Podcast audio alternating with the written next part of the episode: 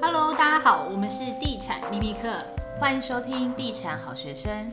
今天很荣幸邀请到我们的特别嘉宾莫国珍建筑师来跟我们聊聊都更到底要注意什么呢？Hello，大家好，我是莫国珍。嗨 Hello，其实因为最近很多人都想要问都更这件事情，全台湾其实自有住宅的那个比例大概有八十五趴。还蛮多人都有自己的房子，但是可能面临到说是要都跟的一个状况，这样。只是很多人都会问我们说，都跟到底要注意什么？什么条件才能都跟？而且尤其好像是台北市有蛮大的这样都跟的一个问题的。是是。但是很多人就会很害怕，就是他们家想要都跟，但是又怕被骗。是。那我先来问一个大家最常问的问题好了。到底正常来说，以现在的法规啊，是一瓶到底可以换几瓶？其实几乎大家都很关心这个。嗯，一瓶换几瓶这个东西，其实回到应该是我们那个郝市长，他曾经有个政策，希望大量推动台北市的都跟，因为当时这二三十年成效很差，几乎没有人要要要要做这个事情。嗯，那他就有个政策叫做一瓶换一瓶，但实际上呃，目前我们这样子，实际上整个执实务在执行。一瓶换一瓶，这个室内的一瓶换到未来的室内一瓶，呃，根据现在新的法规的话，现在公设大概抓三十到三十五趴，其实的确会有很大的冲突了。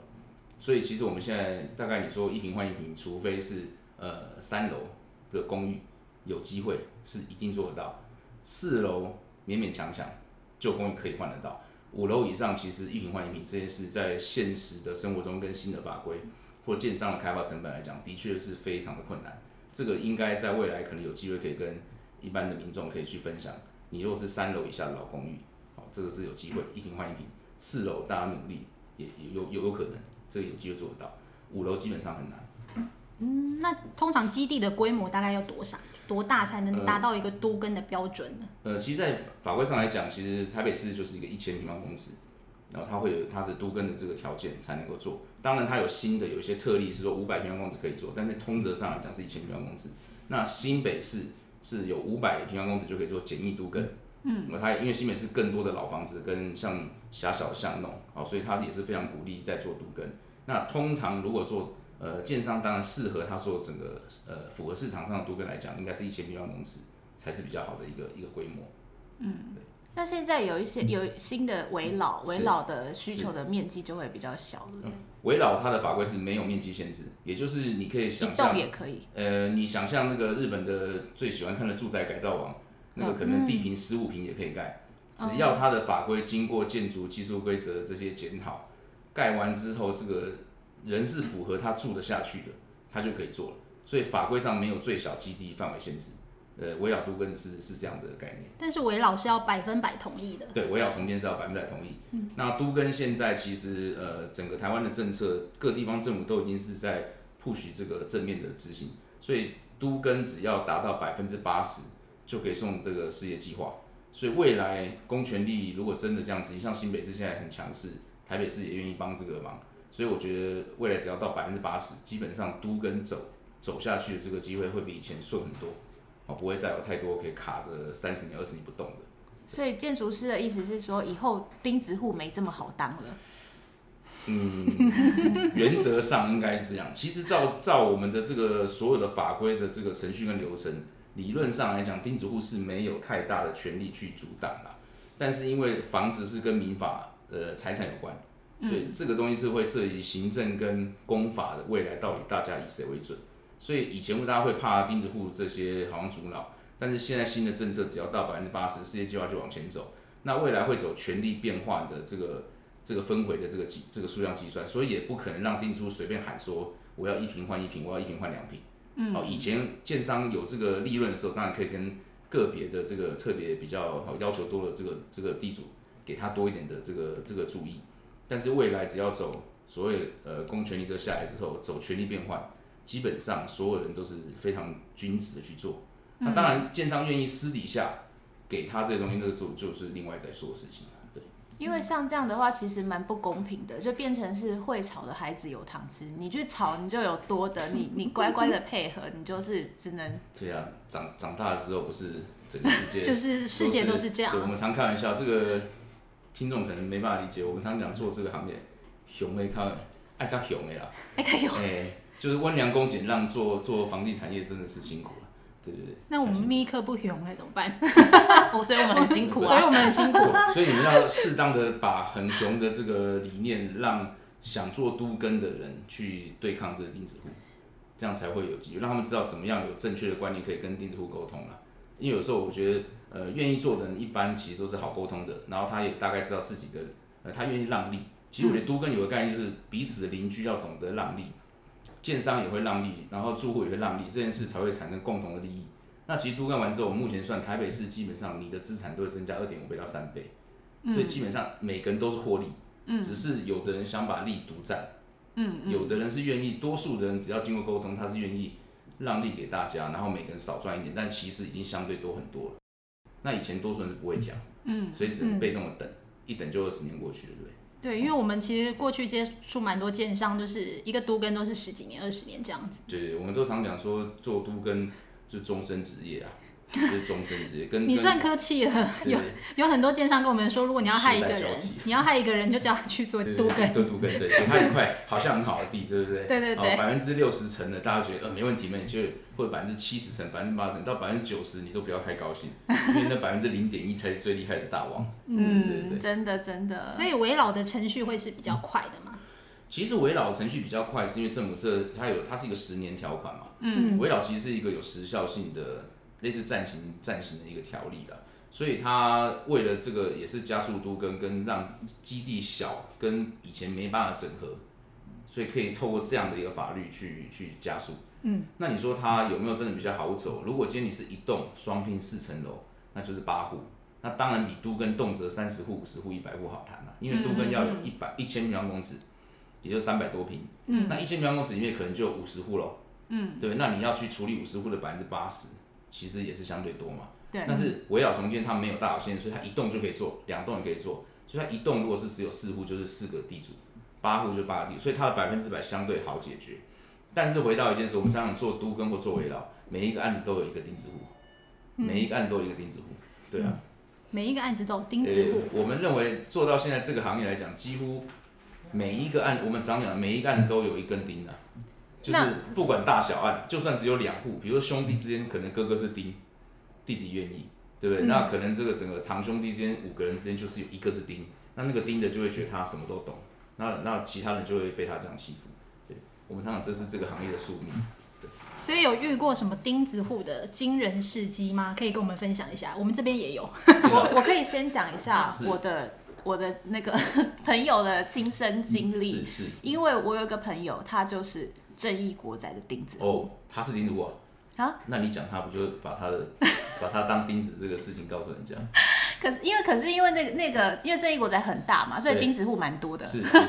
他们也没有钉到最后，因为钉到最后那个就被钉掉了，所以他们钉子户真呃过正义国仔拖了二十几年呢，二十七年还是多少？对他们算是比较晚卖的。那因为那个地方那个时候，他说他们邻居很多都是农民北北。是。那一开始谈要都跟的时候，有些农民北北就是可能。几几千一千多万就卖掉了，但是我那个朋友他就是坚持，就是一直一直不签，到最后他们家是拿了超过一亿，是是，对，就是有十倍的那个价差。对，我们大家很常那个有一阵子，我常讲说善良正义的学生跟着大家不吃不喝好几天，在士林的，对不对？对，那个那案子我们大家都知道，对对对对对对，很有文学的一栋一个案子，对不对？那个最后那位那位钉钉子户。整家人真的是赚翻了，嗯、对，真的赚翻。嗯、那你说多少钱？我们这其实我们我们就不要，没有人嫌钱少了哈。嗯、但是有时候我们常讲说，你一个人卡了大家这么多年，那我们其实你最后得到的东西，你你个人能用的有限。那但是这件事其实你早了二十年，早了三十年完成，其实也许你你可以更多钱，而不会拖到现在。他现在才刚盖好嘛，然后听说房价也因为有这样的案子，其实他的房价也不会太漂亮。所以其实你最就算你最后换到比较多的房数，可是其实你期待的价值也是下降的。嗯嗯嗯嗯，我知我知道你说的那个案子。对，那忠孝东有一个嘛，也是同一个同一位系。对，那个就在忠孝东五段跟松松山路交叉口。最近开的那一个。也是很高价，那也是有钉子户嘛，所以钉子户主要是问很大问题，但他很强势。那个我刚刚讲说忠孝东那个那个案子，其实他最后钉子户真的是没有参与。那建商也把它干脆就把它切开了。嗯，可是实际上这样的都根就违反我们真的都根最期待的一个市容整体。对啊，没错，因为我们经过就知道它是一块旧的房子卡在中间，其实蛮好笑的。其实我是我是这样讲啦，如果如果我有认识更好的、更有利的这个政府的文化机构的这个主管。既然这个钉子户这么珍惜他老房子，我们就建议文化局把它列为市定古迹，这样，对不对？哎、欸，我不小心又笑太大声了。对对对，列列完市定古古迹之后，这永远都不能拆了，你知道吗？还可以帮他拉皮吗？请问？对、欸，是连拉皮都必须要经过非常严格的历史的这个认证的这个报告，然后经过审查，那他就真的成为很有文化的，因为他们都觉得他们的房子有价值、有文化，他们觉得拆掉是被被背弃这个祖宗嘛，那我们就让它永存在这个地方。那我们这个新的房子盖在旁边，也会因为有个历史建筑在旁边，是拉拔它的新的这个房价，对不对？新旧共存。我鼓励所有钉子户，我们就以后我们就叫钉子户，我们就用这个方法，就请台北市啊、新北市啊，哈，就列为它为市定古迹，对？定个十年，定个二十年，这样应该可以防止一些就是专门就是要哦，对，他就让他真正成为他的文化人，然后与祖先、祖先、祖先共存对不对？会，但是会不会实物上有遇到他那个钉子户，他就是反正他又不缺钱，他就是不想，会有这样子的吗？不缺钱，这个好像我做做做做了二十，今年第二十一年了。我觉得越常讲不缺钱的越缺钱，越死要钱。真的，就是越常讲缺不缺钱的，其实他最死要钱。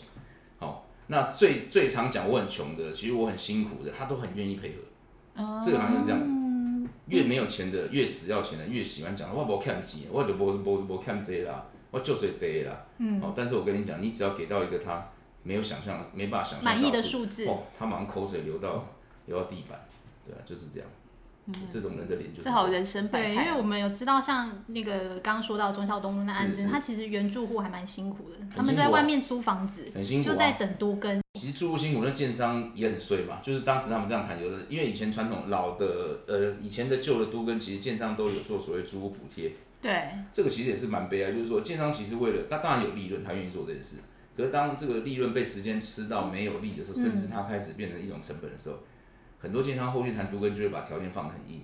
嗯，所以其实前面成的人如果拖这么久，其实后面真的想做的，后续真的有需要的人是非常痛苦，因为就是前面的学长没做好呢，学弟学妹就很辛苦。嗯嗯，对啊，那建商也会越来越聪明。很多事只要你们都不缺钱，我们就放着。那其实放着对建商谁谁才是不缺钱？其实建商不投入成本就是不缺钱。那真正缺钱的还是真正有资产没现金的地主。我们常常觉得都跟遇到最大问题就是大家都说我在台北市，其实很多台北市有房子是没现金的。嗯。所以他是没有能力自己盖。如果他真的不缺钱，你就给我改给 key 以后啊。嗯。你就给我多 key 嘛。那像围老这样子，通常我们的流程需要，如果有一栋公寓，他们自己都谈好整栋都对，大家都愿意做这个围老，那他们第一步正确的流程是什么？先找建商吗？这个就要跟各位沟这说明，这个利用这个地产秘密课也可以请我们的政府多帮忙哈。其实我们遇到很多人民愿意做，人民都很快，嗯，一两个月就签完了，然后建筑师画图一个月，请照图全部都准备好，其实卡在政府一卡卡半年。哈？为什么卡这么久？其实这因为我们的那个公家机关一个人要做很多事，公务员很忙很辛苦，又要开会又要干嘛，我们要替他多讲，很辛苦，电话都找不到人，找到人他又很忙。哎，建筑师好像有人按门铃，查水表，查水表来了。所以我们要，对，我们就拜托他们，就是配合协助我们的地主，因为老实说，地主借钱去盖这个房子。很多现在围老重建都是地主自己去盖房子，自己花钱盖房子，因为它的规模很小，没有办法让建商可以去有所谓火箭分手，对，所以建商只能帮他做委任建筑，嗯、就是当服务这样子哈，纯粹卖服务。那所以所有的借钱、工程费都是业主自己承担。那我们客户常常身上借了九千一亿的这个现金，哇，压力好大，压力好大，一个月就是十几二十万嘛，好像一点三的利率，一个月这样一年也是也是不少钱，很惊人啊。所以像我们现在这些客户，可能一一一个月他们全部要付二十万的本利摊，那如果今天政府稍微呃帮他一个忙，他就可以省下一百多万，哦，对不对？那当然政府在这个案子其实我要重建的时候，他们对外都是有一个很很有效率的，比如说呃一个月两个月这样的一个一个法呃。希望的正面的流程啊，嗯，但是实际执行是的确是会让地主有点担心。所以整个流程围绕大概要多久？我们目前最快最快，现在手上最快的案子，呃，目前拿到拆除执照已经一年。一年？对对对，嗯，已经一年最理想化的一个状态。对对对，拆除执照一年，那当然顺利。其实正常来讲，我们我们本来一开始围绕重建队推这个法规的时候。政府的这些讲习课大概都是半年到九个月，他就要开始开工。嗯，哦，也就是整个案子从地主跟你谈到完工，都一般预计是两年到两年半，这是非常有效率的。也就是他的利息只要承担两年到两年，呃，可能一年就就好，因为前面一年他不用借钱，真正开始盖才要借钱嘛。对，所以大概只要一年的利息，他就可以把这件事做完。嗯、但是如果再多拖一年，其实对地主而言，他们就是多成本。嗯，其实我觉得有点不太合理诶，因为是政府要推行就是市容更新这件事情，为了大家好嘛。是是。但是我自己想做这件事情，我却得去准备那个九千万一亿的那个。两三年的利息，对对对，其实还一般人应该不太可能。对啊，所以有时候我们政策是很好的，我相信中央的政策或者地方首长的想法都是好的，只是在执行过程中，其实的确很多，我我觉得出社会很多事叫同理心啊，就是只要比如我们做建筑师，我们知道地主他的在意什么事情，他在意成本，他在意什么，我们想办法让他在最有效的成本中找到最有价值的做法。所以我们常常讲价值工程很重要，CP 值很重要。但是还有一个就是说，当我知道他很在意这件事的时候，你是不是能把他在意的事放在前面？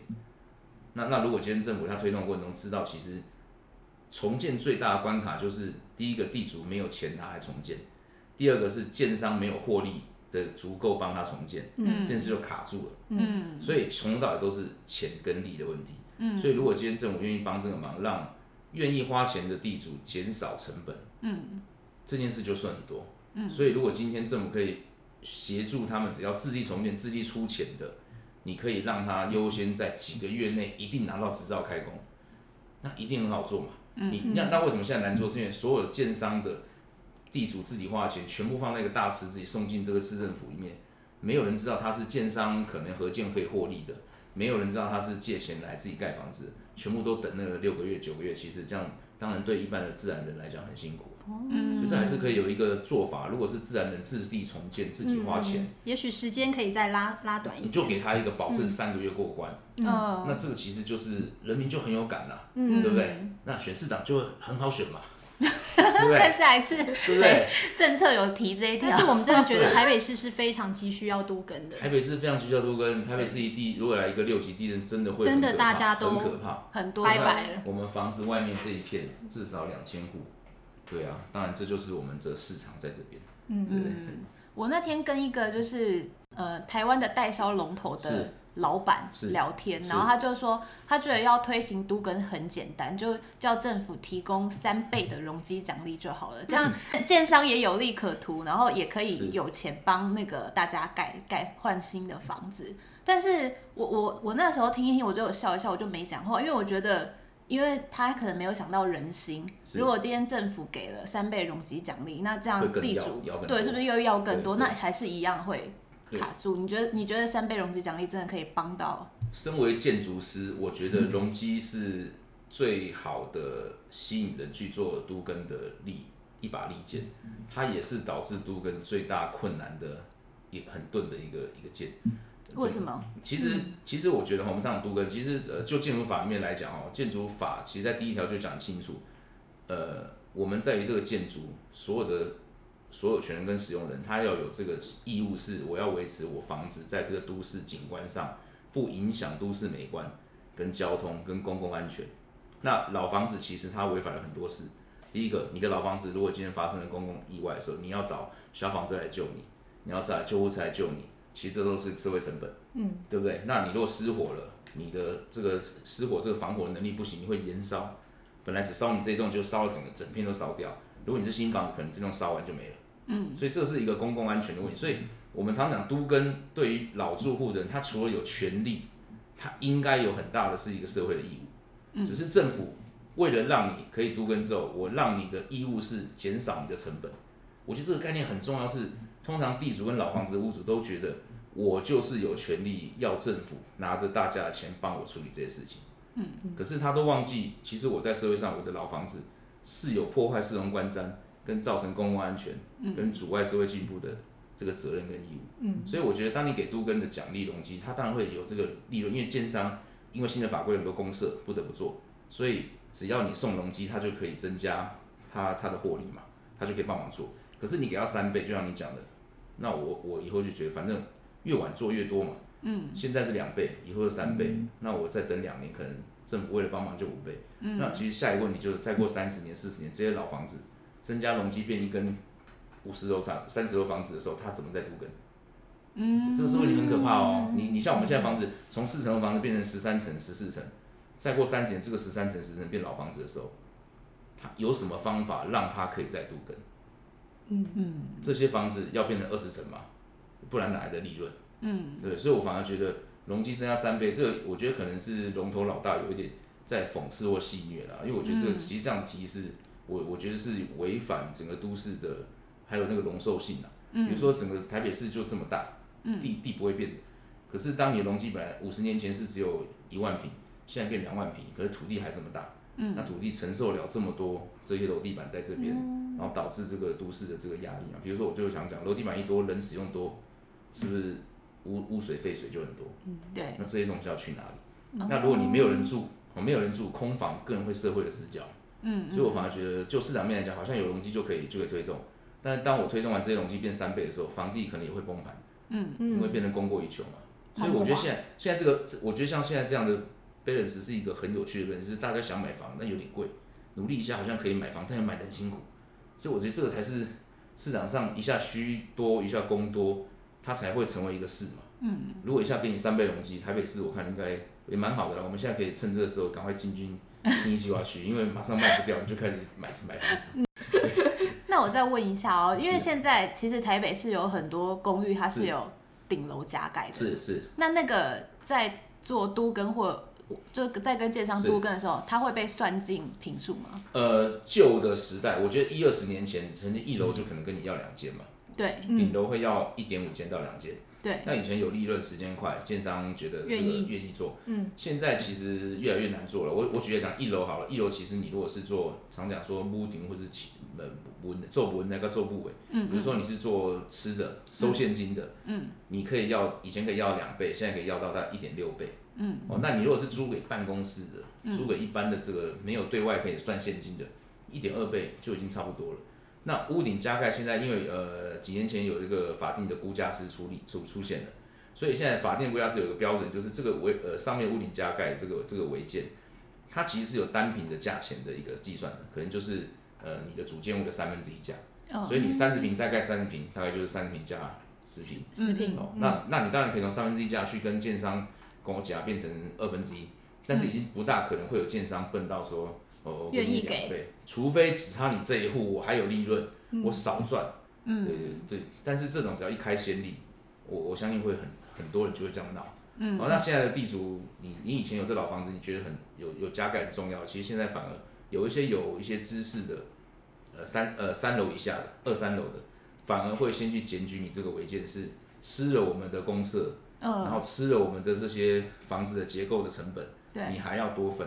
嗯，所以到时候这个这个 balance 也会在这个租屋之间自己去找专业的技术跟知识去去做一个平衡。哦、所以现在楼上加盖，你说要两倍是不大可能的。我就住二楼，我就先去检举他违建，然后把它拆掉，然后大家再对对对，因为如果你发现你的顶楼这么的贪婪，嗯，就反正你会发现这条路至少走五年，嗯、那你就先弄死它吧。嗯嗯，嗯对啊，嗯，对，就是弄到大家，好像教大家一个很奇怪的小技巧。应应应该说，我们还是劝人为善，与人为为呃和以和为贵啦。对。但是我觉得，当你发现对方的态度是怎么样，你给他再好的条件，他都要当那个最好的，那你要适时的让自己知。就是我我说我们一开始回到最开始节目的开始是，我们应该告诉所有非钉子户的善良的人的人。嗯这住户怎么样捍卫自己权利之下，成为一个好沟通又可以有权利的人？